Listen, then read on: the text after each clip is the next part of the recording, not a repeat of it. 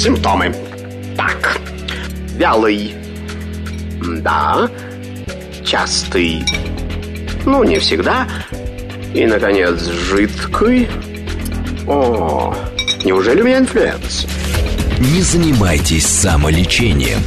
Заходите к Наталье Троицкой на медицинский форум. Лучшие доктора отвечают на ваши вопросы. Программа предназначена для лиц старше 16 лет. Всем здравствуйте, добрый день. Ну, конечно же, сначала хочу в начале программы поздравить всех с праздником, с Днем России, пожелать самое главное, что наша программа может пожелать, конечно же, крепкого здоровья, друзья мои, чтобы у всех было все прекрасно, чудесно и замечательно. С вами Наталья Троицкая, друзья. О чем мы поговорим сегодня в медицинской форме? Конечно же, о нашей сердечно-сосудистой системе. Об этом можно круглосуточно говорить, даже круглогодично, наверное. О том, как сберечь ее, ну а если вдруг уже поздно сберегать, ну хотя бы как вовремя вылечить и поддерживать ее в нормальном состоянии. О профилактике тоже поговорим. Представляю нашего гостя Дмитрий Николаевич Сажнов, эндоваскулярный хирург городской клинической больницы номер 15 имени Филатова. И вот Дмитрий Николаевич меня поправил перед эфиром, что не, не только эндоваскулярная, как там еще правильно? Ну, во всем мире это либо ради э, интервенционный кардиолог, угу. либо вот интервенционный радиолог. Вот, э, давайте тогда вот все-таки начнем с того, чем занимается этот самый кардиолог. А потом уже пойдем, у нас сегодня инфаркт, инсульт, у нас все, мы ну, обо всем поговорим. Да, поскольку наша программа посвящена заболеваниям сердечно-сосудистой системы, так что поговорим об интервенционной кардиологии. А, это достаточно молодая специальность, она выделилась самостоятельно не так давно, буквально несколько лет назад и у нас в России ввели в перечень специальностей Э, рентген, э, врач, по, э, специалист по рентгеноваскулярной диагностике и лечению. Вот чем я и занимаюсь. До этого врачи, выполняющие такие операции, принадлежали чаще всего категории сердечно-сосудистых хирургов, кардиологов и, так далее. Врачи нашей специальности занимаются лечением и заболеваний сердца и сосудов из-за названия эндоваскулярной можно понять, что мы лечим ми- минимально инвазивно, это значит, что мы не делаем больших разрезов, мы все делаем через прокол, э, проводим наши инструменты внутри сосудов человеческого организма. Э, наши инструменты настолько миниатюрны, что операции считаются высокотехнологичными и выполняются на, во всех артериях нашего организма. И спасают жизнь пациента. Потому что вот, вот вы говорили перед эфиром, после двух дежурств пришел человек к нам, хирург спасал жизни, вот теперь у нас рядышком с нами. Потому что, друзья мои, инфаркты, инсульты, к сожалению, они, э, у них не бывает больничных, выходных, отпусков, а люди себя не берегут. Вот о том, как сегодня, собственно, себя сберечь, как профилактировать. Ну, в принципе, давайте начнем вообще с перечня самых таких, к сожалению, частых заболеваний и пожилого возраста, и молодых. Вся сердечно-сосудистая, они прям помолодели, все говорят уже до 30 лет, 30-35 бывает инфаркт, инсульт, к сожалению, в таком возрасте.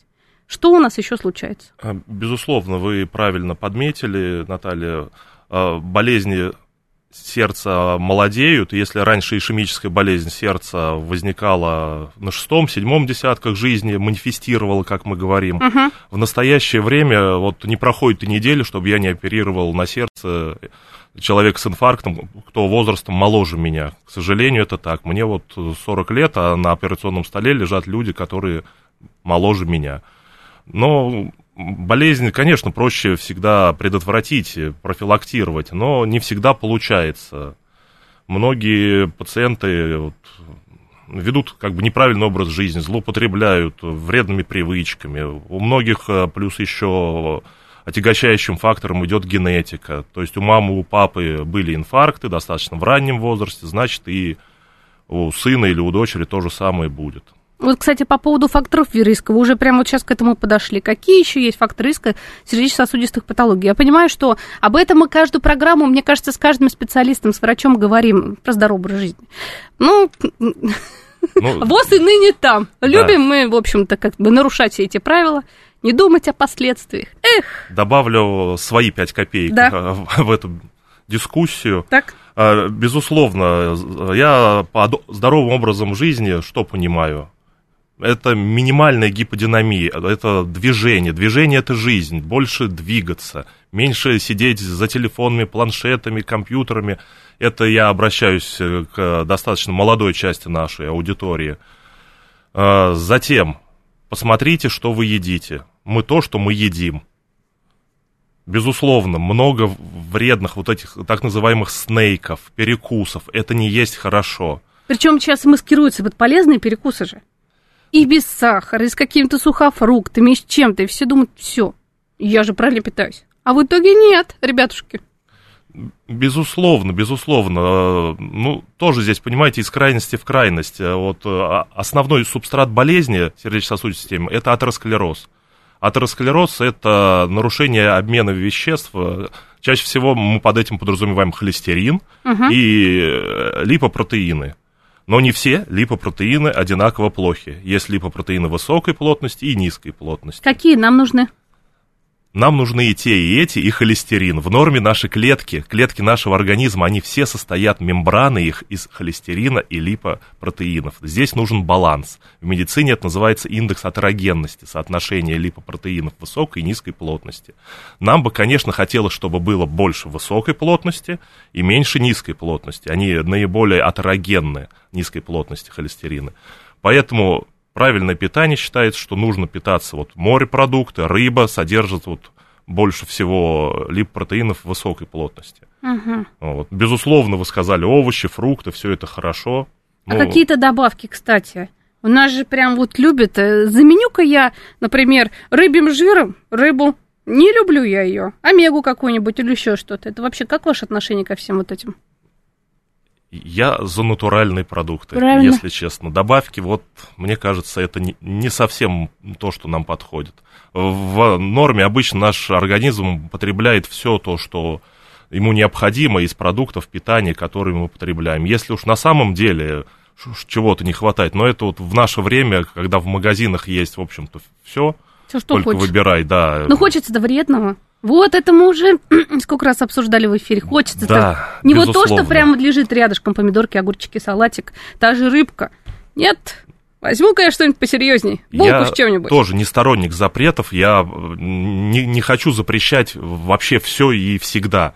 Можно себя иногда и порадовать, но должно это не входить в систему. То есть радовать себя гамбургерами каждый день не стоит. Вот так вот. Слушайте, пожалуйста, и внимайте. По поводу атеросклероза, давайте все-таки пару слов про это скажем, заболевание. Как, как вот, кто чаще, кстати, болеет, мужчина или женщина? Есть такие, это вот, вот у нас тут сердечно-сосудистые заболевания и конкретно атеросклероз? Потому что я знаю холестерин, почему-то, вот, по крайней мере, я слышу, очень мужчины за этим смотрят, холестерин. А женщина, к сожалению, как-то скромнее отношение к этому. Ну, все-таки чаще ишемической болезнью сердца, если мы говорим о ней, встречается угу. у мужчин, и у мужчин протекает тяжелее заболевание периферических артерий, я имею в виду артерий ног. Атеросклероз э, давно изучается, но, к сожалению, до настоящего времени так и не пришли к единому мнению, что же лежит в основе этиологии или первопричины этого заболевания – Безусловно, это комплекс и генетической предрасположенности, и а, различных, возможно, вирусных каких-то воздействий, воздействий окружающей среды. И здесь, э, в общем-то, атеросклероз на той или иной стадии есть у всех. И у меня, и у вас. Как это? Что и это? И даже э, вот у младенцев э, в аорте есть уже вот так называемые полосы но это еще как бы первая стадия атеросклероза, потому что, ну, понимаете, это как бы не сама болезнь, а в норме они должны присутствовать. Угу. Просто другое дело, что мы дальше делаем со своим организмом. А если вернуться к нашим мужчинам, которые любят курить, ну, сейчас и женщины тоже многие любят курить. Вот то... про курение прям вот ругаемся круглосуточно. Курение с атеросклерозом – это очень-очень плохо. Одна из последних стадий развития атеросклероза, как патологического процесса, это обезвествление бляшки. То есть бляшка становится каменного консистенции. По сути, она жесткая-жесткая. Мы растим камни, вот эти кораллы в сосудах, которые ничем не чистятся. Многие пациенты считают, что отвар, я не знаю, чеснока поможет, но, к сожалению, это заблуждение. Так что нет, ну не растворяется. Все, что накопилось, уже, к сожалению, поздно пить боржоми, когда уже камни в почках. Вот, именно когда камни во всех сосудах, да. это вообще совсем страшно. И никаких чудодейственных средств нет от этого, чтобы, чтобы знали.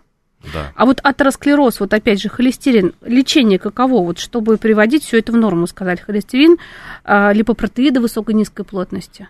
Есть такая замечательная группа препаратов медикаментозных, как статины. Угу. Вот, в последнее время они получили широкое распространение, проведено множество, несколько десятков, а то и сотен рандомизированных клинических исследований, которые доказали пользу самих статинов на снижение вот, э, индекса атерогенности, снижение уровня липопротеинов низкой плотности. Вот. И считается, что их добавление к терапии снижает э, риск развития инфарктов и инсультов у пациентов. Кстати, вот вопросы по СМС приходят, телеграмма. Я совсем забыла напомнить наши координаты для всех. СМС-портал плюс семь девятьсот двадцать пять восемь восемь восемь восемь девяносто четыре восемь. Телеграмм для сообщений говорит МСК-бот. Кстати, в Телеграме можете нас сейчас посмотреть, как и ВКонтакте. Ну и прямой эфир восемь четыре девять пять семь три семь три девяносто четыре восемь. Побольше обязательно звонки. Примем доктор. Как обстоит практика с эндоваскулярным протезированием митрального клапана? В скобочках отрыв хорды недостаточность 3 четвертой степени. Ну, насколько мне известно, при отрыве хорды все-таки открытая хирургия здесь приоритетный метод лечения. В нашей клинике выполняются операции такого рода. Есть достаточно опытное и большое отделение кардиохирургии. Угу. Обращайтесь к нам, мы вам поможем. Спротезируем клапан и фиксируем хорду. Угу, то есть тут вот к чему, вот какое заболевание привело вот к такому последствию? Как Чаще правило. всего это инфаркт. После инфаркта может быть отрывы папиллярных мышц, хорд и страдает э, клапанный аппарат. Помимо этого может самостоятельно быть поражение клапанного аппарата сердца, когда требуются уже операции на клапане. Операции на клапане могут проводиться как открыто, так и эндоваскулярно. Для каждого типа операций свои есть показания, свои противопоказания. А вот, вот это как раз поражение клапанного сердца. Давайте уже тогда про это поговорим, потом перейдем к инфаркту. Почему это возникает, это понятно, да, инфаркт? Или еще какие-то состояния. Как правило, какой возраст пациента средний? Вы сказали, что прям молодые приезжают, это, конечно, страшно. Но, в принципе, средний это все-таки больше пожилого возраста болезнь, правильно? Безусловно. Вот. И, в общем-то, какое лечение современное сегодня есть, каков прогноз заболевания, что самое главное. Почему? Потому что я даже могу сказать, вот у меня у знакомой как раз э, планируется операция в сентябре, и она очень переживает, потому что клапан, всего начиталась. Вообще, мне кажется, врачи должны запретить, в принципе, пациентам э, интернетом пользоваться. До каких-то серьезных... Потому что, а может, такого начитать, сама знаю, число, студент ну, третьего курса. Ну вот я опять э, сторонник, э, вернее, не сторонник запретов. Ну нельзя запрещать, Ну ведь можно такого начитаться, что даже не пойти, да, вот ну, это, Другое никуда. дело, что нужно читать из проверенных источников. Есть медицинские форумы, есть медицинские сообщества. Можно там задать свой вопрос. Uh-huh. Вот, конечно, читать все подряд нужно как-то, ну, филь, что называется, фильтровать, думать о том, что ты читаешь. Ну, вот клапан это вообще серьезная, да, вот такая операция, замена клапана? Ну, понимаете, сердце это наш мотор, мотор, который прогоняет кровь по всему организму.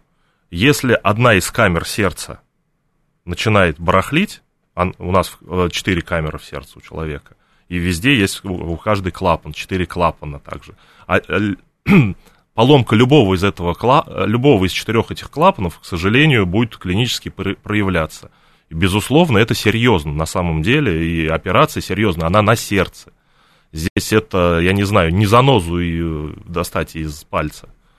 Э, это большая операция, это, в общем-то, э, в ряде случаев с искусственным кровообращением аппаратом, есть э, методики эндоваскулярные, вот у нас в клинике также проводятся операции эндоваскулярно, то есть также через прокол бедренных артерий заводится искусственный клапан.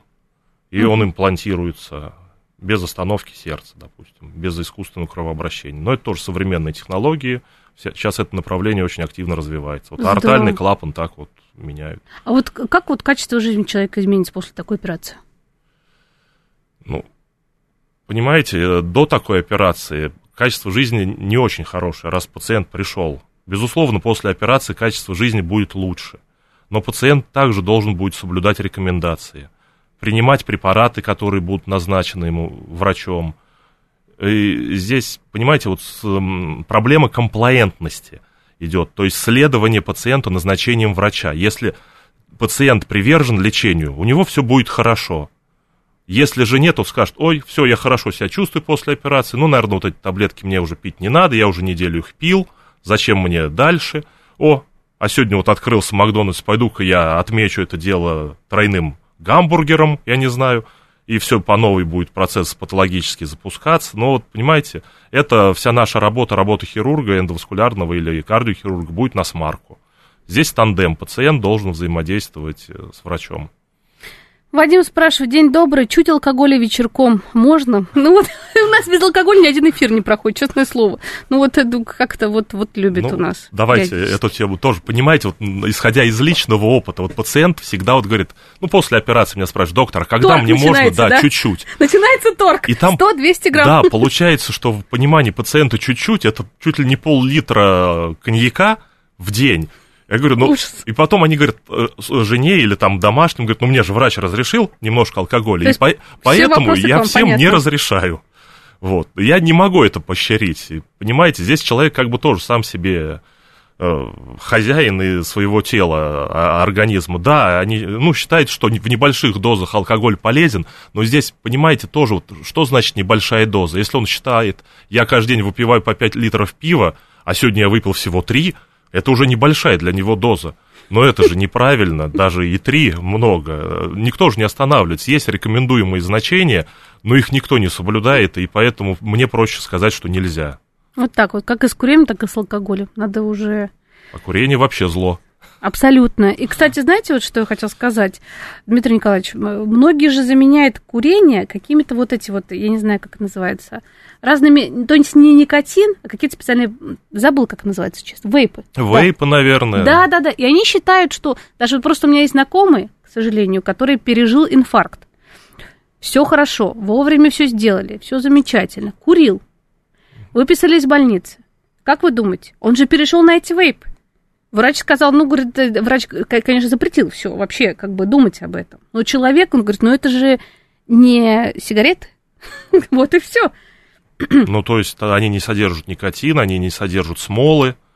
Я вот просто как бы сам не курящий, мне ну, сложно представить, я пока не знаю, что такое вот и не надо знать. Вейпа. Ну, там тоже самые, э, там страшные вещи, на ну, самом деле. честно, я тоже это не поощряю. Ну, хочется, это, понимаете, это тоже привычка, это своего рода они, пациенты вы ищут в этом как бы возможность расслабиться, отвлечься. Ну, можно что-то другое. Я, конечно, не призываю всех делать по 10 отжиманий. Ну, хочется покурить. Возьми, съешь яблоко, например, грушу.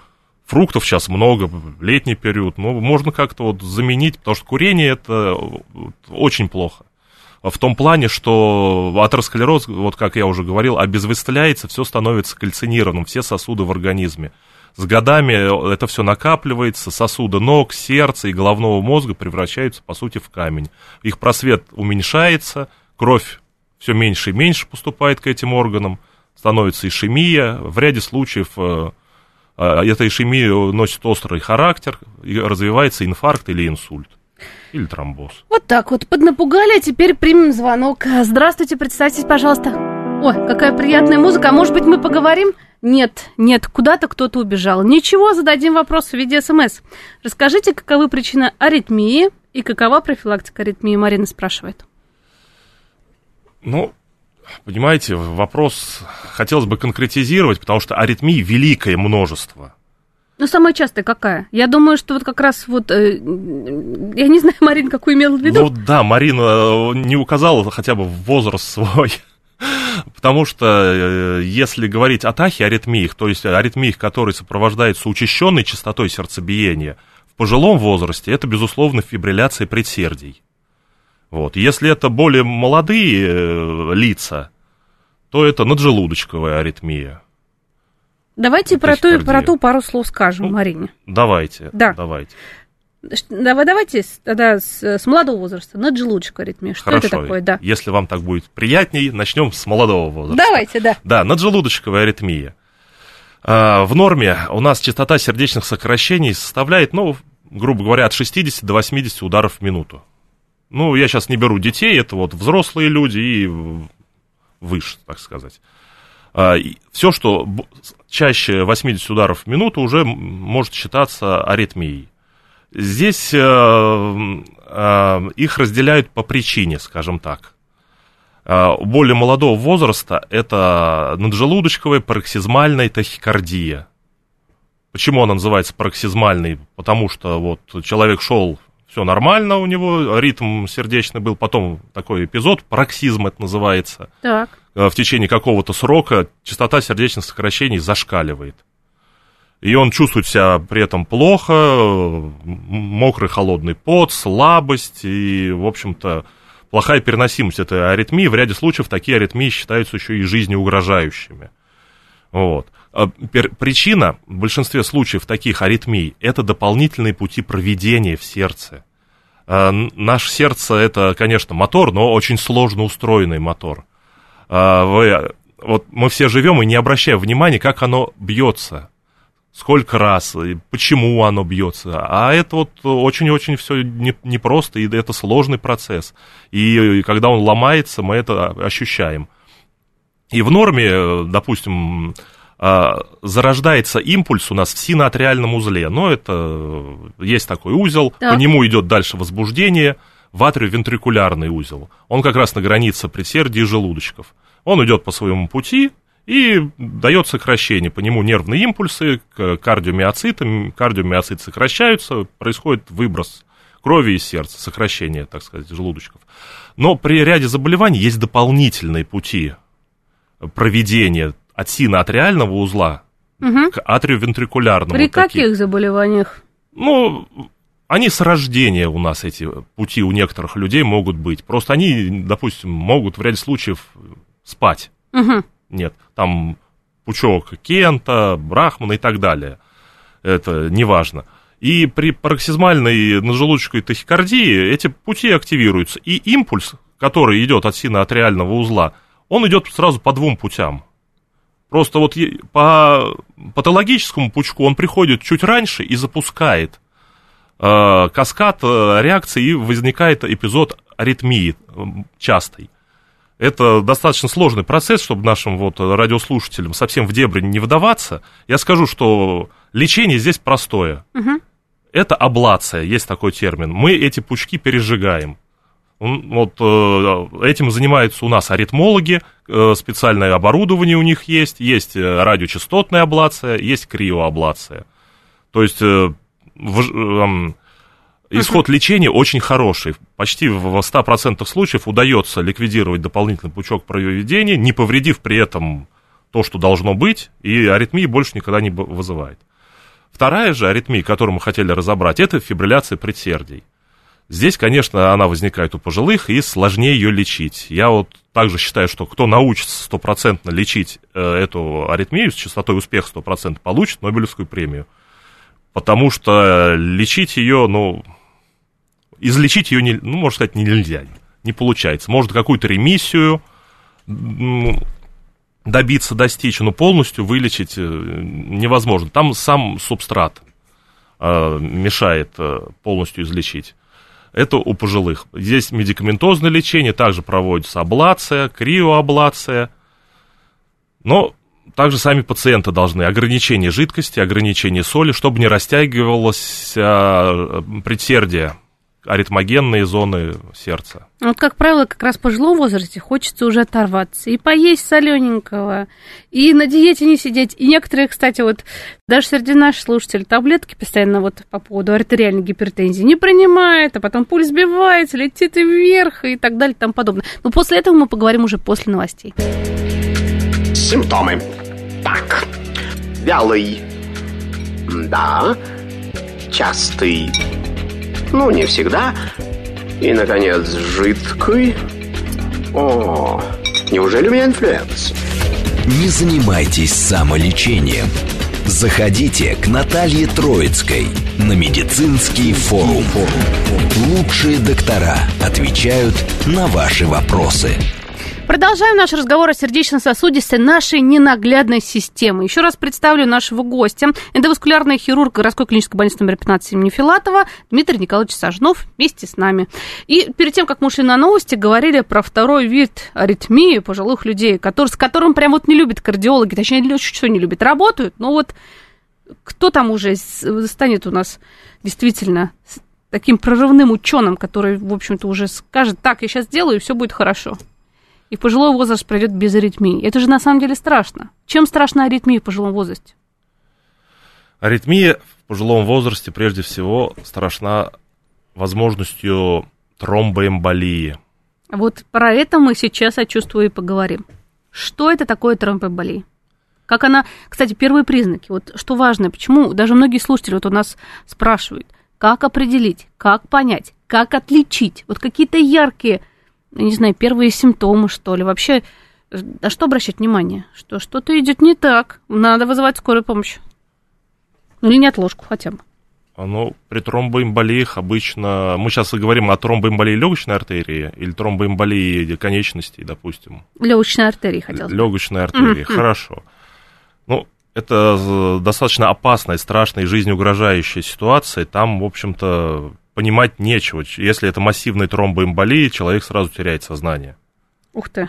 Там, в общем-то, без вариантов. А, другое дело, что бывает тромбоэмболия малых э, ветвей легочной артерии.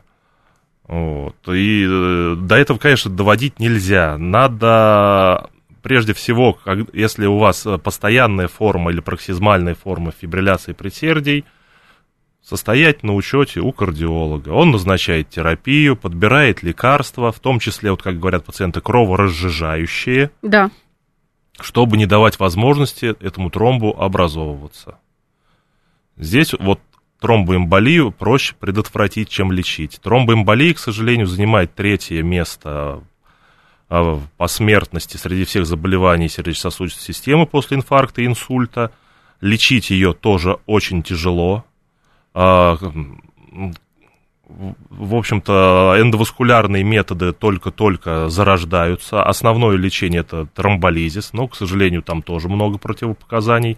И временной фактор. Здесь временной фактор играет против врача и пациента. То есть нужно, чтобы пациент с тромбоэмболией максимально быстро попал в клинику, где бы могли ему оказать медицинскую помощь и спасти ему жизнь. Это очень жизнеугрожающее, повторюсь, ситуация, где счет идет на секунды.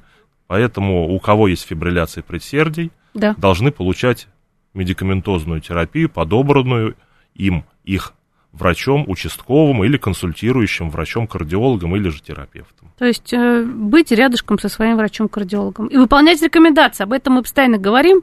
А то ведь мы как раз вот уже сколько раз говорили, Попринимала недельку две-три, нормально давление нормализовалось сейчас. Нет, здесь а, абсолютно точно могу сказать, что терапия здесь пожизненная. Если это постоянная форма мерца... Э, фибрилляции предсердий, в простонародье ее называют еще мерцательная, мерцательная аритмия, аритмия да, да, да, или да. мерцалка. Здесь терапия постоянная.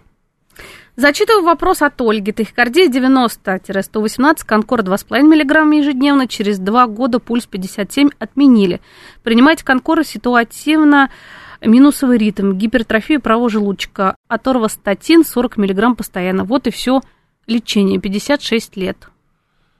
Ну, здесь вот что бы я мог посоветовать Ольге? Э, обратиться альтернативно, к альтернативному мнению другого кардиолога. Безусловно, среди антиаритмических препаратов э, есть не только конкор. А не зная вот э, саму Ольгу, вот, что у нее, какие заболевания, анамнез жизни – как, а, анамнез заболеваний. Я не могу дистанционно так по радио назначать, конечно, да, да. назначать какие-то препараты. Я могу порекомендовать обратиться, если вот э, у них, ну, у Ольги с своим кардиологом или терапевтом есть какое-то недопонимание, обратиться, ну, к альтернативному мнению другого специалиста. Получить второе мнение. Да. Мы об этом часто говорим, потому что один специалист видит так, а другой, может быть, немножко с другой стороны подойти к этому вопросу и не будет каких-то проблем уже. Как отличить сердечную одышку от бронхиальной? О! Как? Ну, Скажите, пожалуйста, Дмитрий Николаевич. Здесь, в общем-то, нет ничего сложного. Обычно пациенты с бронхиальной астмой знают, что у нее бронхиальная астма. А если не знают? А Вот, если- кстати, у нас впервые у многих выявлено после ковида у людей. Но если не знают, тогда скажу. При бронхиальной астме очень сложно сделать выдох. То есть человек не может выдохнуть легко. Это отличительная черта. И, и помогают э, а, бронходилататоры ингаляционные, относящиеся к бета-адрену там, медикам. А при сердечной недостаточности, наоборот, вдохнуть тяжело. Вот. И она тоже может сопровождаться еще и отеками по большому кругу кровообращения и перебоями в работе сердца. У больных с бронхиальной астмой свистящее дыхание может быть, и все это на выдохе. Мгм. В любом случае, когда вы чувствуете, что вам тяжело дышать, это уже повод обратиться к врачу. Как можно скорее. А не просто попить кроволольчику, валка- волкаринчику, покапать, еще что-то Ну, там. здесь, да, я тоже вот против такого самолечения и э, доведения своего организма до изнеможения вот э, народными средствами. И вот потом этим изнеможением занимается наш вот напротив сидящий как раз доктор и спасает жизни. Потому что вот доводит до победного, а потом уже везут по скорой. Экстренно операция. Да, и вот тоже призываю, пользуясь случаем пациентов, вот э, пациенты почему-то любят терпеть до ночи. Вот у нас менталитет такой. Да что это такое? Вот они все терпят, терпят, потом, ну, что-то не проходит, и обязательно надо вызвать скорую именно ночью. Ну, почему днем нельзя, я вот понять не могу. Конечно, ну потому что я вот, может быть, а кстати, вот знаете, я где-то читала исследование, так это или нет, что как раз в 3-4 утра большинства пациентов сердечно-сосудистых заболеваний, которые хроников, у них какие-то обострения случаются. И даже инфаркты и инсульты под утро встречаются. Вот, вот, вот, может быть, вот это такая взаимосвязь. Ну, Вечером да, всё было считается, хорошо? что, ну, есть у нас такой э, нерв блуждающий, нервус вагус называется. Так, И считается, что царство вагуса – это вот ночью предрассветные часы. И как бы в этот период э, как бы вот эта вот парасимпатическая активность наиболее высока, и возникают вот эти вот проявления, которые и приводят пациента к нам в клинику.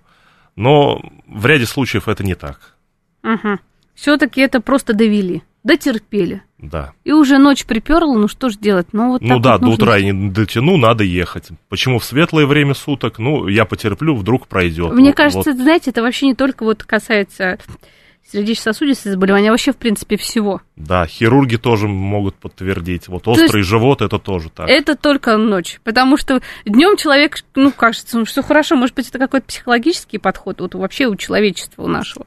Ну, а ночью все начинают... Нет, безусловно, здесь какая-то роль циркадных ритмов есть, вот это именно ритмов день-ночь, но я призываю не терпеть до темного времени суток. Вот Ольга пишет, э, так это временно бывает, одышка проходит, э, проходит. С чем идти к врачу? Вроде уже дышится, с улыбкой. Ну, конечно, уже дышится. Потому что Дмитрий Николаевич напугал. Уже у всех все хорошо. Нет, все, вот видите, будет терпеть. Надо идти, когда болит. Да. Не, не ждать, когда пройдет, и говорить, вот вчера у меня было. А сегодня уже все хорошо. А другое дело, да, что у пациентов могут быть какие-то дела, они терпят, потом все проходит и говорят, вот у меня вчера такое было. Но, безусловно, а это еще относится и к нарушениям сердечного ритма, а, потому что эпизод или пароксизм аритмии, он мог быть вчера. Но поэтому надо пациенту обращаться, есть э, специальные методы обследования. Давайте про них, кстати, скажем. Давайте. Давайте. Как Поговорим. диагностируются у нас все вот эти вот, Ну, если вот мы нарушения? сейчас про аритмии говорим, то есть э, регистраторы, так сказать, нарушения ритма сердца. Все, наверное, слышали Холтер? наши пациенты. Да, Холтер. Да. В честь вот немецкого ученого, который, в общем-то, и придумал это делать. В наше время есть и еще более продвинутые средства. Петлевые регистраторы ритма, которые можно носить там неделя, две недели, до полугода. Есть имплантируемые, есть просто сверху кре- креп- которые крепятся на одежде или там теле человека. Э, в период- вот в нашу эру э, такой цифровизации смартфоны, есть приложения, программы, где можно приложить там, я не знаю, пальцы, а эти датчики будут считывать ритм, отсылать врачу. Сейчас все это внедряется, сейчас э, технологии идут семимильными шагами. Красота. То есть вот нарушение ритма, безусловно, вот так проще всего диагностировать. А, следующим методом, который я тоже призываю вот при вот одышке сердечного характера, делать, это эхокардиография сердца. На, УЗИ это, сердца. Да, ультразвуковой метод, позволяющий нам оценить сократимость, состояние камер сердца, как клапаны себя чувствуют, градиенты давления на входе и выходе из клапана. Этот метод нам дает очень много полезной информации. Эти два перечисленных метода, они неинвазивные, равно как и ЭКГ. ЭКГ, кстати, все-таки это вот прям вот то, что доктор всегда прописал. Он вообще, кстати, ЭКГ может показать инфаркт, например. Вот ЭКГ как раз и может показать инфаркт. Да, правда? Да. Потому что вот тут вот как раз слушатели спрашивают, что... Но может и не показать. Хм. Вот вот в чем дело. У каждого метода диагностики есть такие критерии, ну или понятия специфичность и восприимчивость или чувствительность. Так. Вот. Чувствительность это то, что с этим методом можно определить или нельзя. И вот второй критерий это вот достоверность, насколько это достоверно, что этот метод показывает нам. Конечно, инфаркт миокарда, он ставится на основании, допустим, нескольких, результатов нескольких методов диагностики. Это и ЭКГ, и тропонины. Что это такое это тропонины? специальные биомаркеры в нашей крови, э, говорящие о повреждении ткани сердца. То, Ух что ты. кардиоми- кардиомиоциты повреждены, из них э, в кровь попадают белки тропонины, специфичный тропонин Ай, допустим. Мгм. И мы можем говорить, что здесь есть повреждение мышцы сердечной. Ну и эхокардиографии. На ней мы тоже видим, что часть сердца сокращается не так, как надо, или совсем не сокращается, и при этом фракции выброса ниже, чем должно быть. Ну вот э, тогда о симптомах инфаркта, вот раз уж мы перешли к инфаркту. Самые яркие симптомы. Вообще есть смазанная какая-то картина? В принципе, про инфаркт, инсульт уж все, наверное, не знаю, слышали, знают уже, даже подростки. Говорят, говорят, говорят, говорят. Ну, неправда, у нас сердечно-сосудистая есть прекрасная, слава богу, да? Есть куда поехать. Быстро, про золотые часы мы тоже знаем. Два с половиной часа или три? Чем раньше, тем лучше. Понятно. Еще лучше. Хорошо. Я вот так скажу, что пациенты запомнили. Потому что э, ситуации разные, пациенты все разные, заболевание протекает по-разному. Лучше оптимально, да, первые там 2-3 часа, можно 6 часов. У кого-то и в 24 часа мы берем, у кого-то и до 72. Но это, э, что называется... Экстремалы. Да, казуистично, и там тоже есть свои показания. Мгм. А вот какой то самый такой признак, что это понятно, что вот э, приезжает уже, ну или даже пациенту понятно дома, что у него случился инфаркт. И, кстати, вот он же есть обширный, есть какой-то необширный инфаркт. Они же разные или нет? Ну, по степени распространенности в сердце, да, безусловно. Но насчет клиники, это боль, загрудинная боль. Э, з- давящая, сжимающая, жгучая. Э, Вот я обращаюсь к нашим радиослушателям. При инфаркте миокарда не бывает острой и колющей боли в области сердца. Если у пациента что-то там закололо, Да, это точно не инфаркт. Вот здесь я могу их успокоить. успокоить, потому что сердце вот при инфаркте не колет. Оно давит, жгет, сжимает, и радиирует боль, то есть распространяется в руку, может быть, нижнюю челюсть, вот. пот может быть холодный, профузный, вот так. потом, или может быть не боль, а внезапная одышка. Пациенту сразу тяжело дышать становится. Мгм. А какую первую помощь, кстати, вот если вот рядышком, например, вот, ну что, у нас сейчас сезон дач, огородов, понеслось. И я вот просто знаю, что как раз это сезон активной вашей работы, в том числе и ночной, и круглосуточной. То есть э, на грядке происходит это, к сожалению, или отдохнули там на речку, или, кстати, вот э, солнышко яркое, все вместе, все одно к одному, таблетки пропускаем, что не пьем, и все. И скорая помощь вперед. Но первую помощь вот пациенту оказать какую можно? Либо лучше тут не лезть э, со своими там этими таблетками или еще с чем-то. Ну, обычно, понимаете, человек э, как бы в сознании находится, сам дышит, и, в общем-то, э, как от таковой первой помощи здесь самое лучшее, что можно сделать. Вот, если у кого-то есть аспирин, и человек не получает его, ну, просит Да. дать ему разжевать таблетку аспирина. Мгм. Там можно вот две нагрузочную дозу сразу. Это предотвращает дальнейшее развитие тромбов. Аспирин в этом случае незаменим. И, безусловно, вызвать скорую помощь или самостоятельно пациента отвезти, если на даче, как вы говорите, пока скорая туда доедет. Конечно, 2-3 часа некоторые Да, да, будут да, да, ждать полдня. Вот. То есть отвезти в ближайшее медицинское учреждение. Что происходит в ближайшем медицинском учреждении? Как правило, человека привозят с инфарктом. Ну, его привозят с инфарктом. Диагноз инфаркта подтверждается, и пациент передается нам, эндоваскулярным врачам.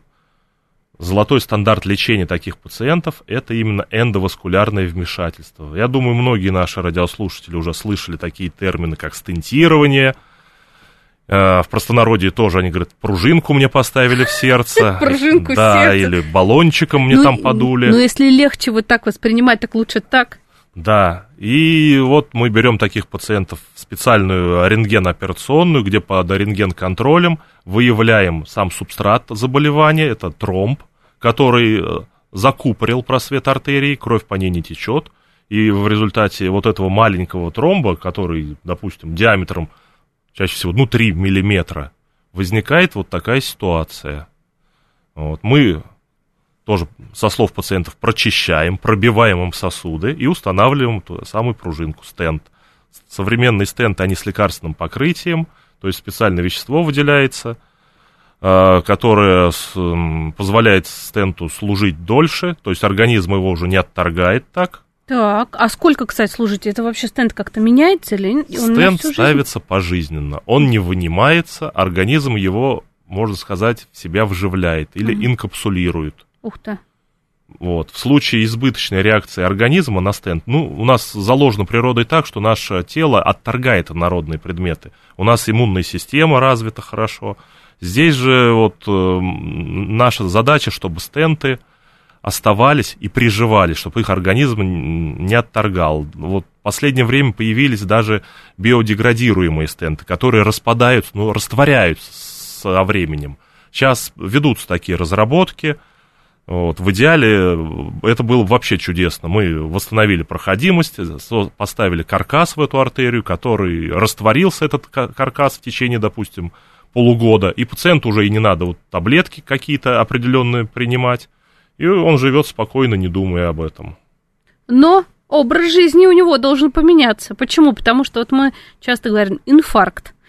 И человек вроде как месяц-два, он испугался, действительно, такое состояние случилось. Он соблюдает все правила. Мы как раз опять об этом говорим, соблюдение правил, вообще общение с врачом. Но потом, через 2-3 месяца, все становится хорошо. И снова берется за сигарету, и расслабляется, и таблетки уже пропускает. Второй инфаркт возможен?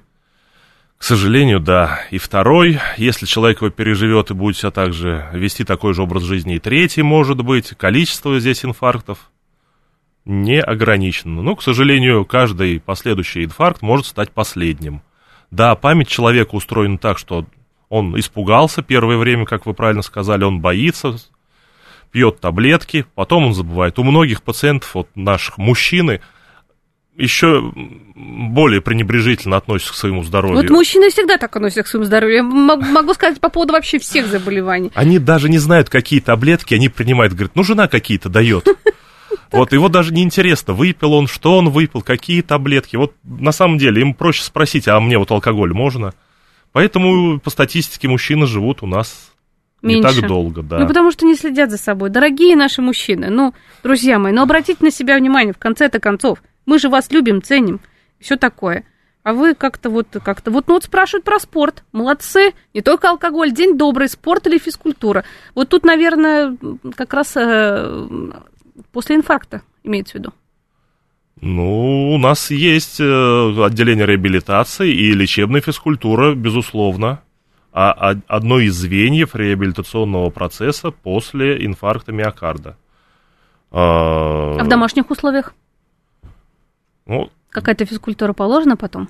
Либо все-таки надо ограничивать себя? здесь я за ходьбу. Ага. Вот честно. Ну, здесь тоже надо понимать, о каком пациенте мы говорим. Возраст, пол, его интересы, соматическое состояние, насколько развита мускулатура. Безусловно, резко заниматься какими-то профессиональными видами или полупрофессиональными видами спорта после инфаркта, я не вижу в этом ничего полезного. Но прогулки пешие, в комфортном, опять же, для пациента ритме. Не надо идти до седьмого пота, чтобы вот, если человек плохо переносит нагрузки, то надо с этим завязывать и выбирать для себя такой уровень нагрузок, который он переносит, который для его организма оптимален. Не надо насиловать свой организм. Все, Здесь да. надо его к нему прислушиваться. Организм ваш друг, он вам подскажет как. Так вот. Во всем нужна золотая середина. По поводу питания после инфаркта. Есть какие-то ограничения? Безусловно. Мы рекомендуем диеты, в которых минимум от место отводится соли. Угу. Соль это вот ваш соль враг. у нас вот врачи ни, ни нефрологи не любят соли, ни эндокринологи, кардиологи. Прям вот все против соли выступают. Соль это белая смерть. Понятно. Или соленая смерть. Понятно. Про сахар-то говорят, про соль. Сейчас вот напишут слушатели, а как питаться-то тогда? Да здесь дело-то тоже, понимаете, не в самой соли, а в том, что соль на себя в воду оттягивает, как тоже мне вот говорят мои пациенты. Она оттягивает на себя воду, в человеке лишняя жидкость. Лишняя жидкость в сосудистом русле – это нагрузка на сердце. Здесь все просто. Вот. В тех же продуктах, которые мы потребляем, уже содержится какое-то количество соли, которое нам необходимо. Соль это что? Это натрий, хлор. Нам и натрий нужен, и хлор. Это элементы межклеточной жидкости, без которой мы никак не можем. Иначе клетки наши не будут работать. Но здесь опять все разумно должно быть. Ну и жир, холестерин. Большие содержания их противопоказаны при инфаркте. Зачем мы будем назначать и пить статины, если при этом мы будем заедать все это жирной пищей? А кто-то нивелирует, например, так. Выпей-ка статинчик, и сейчас тут сейчас жирную К сожалению, это съем. так не работает.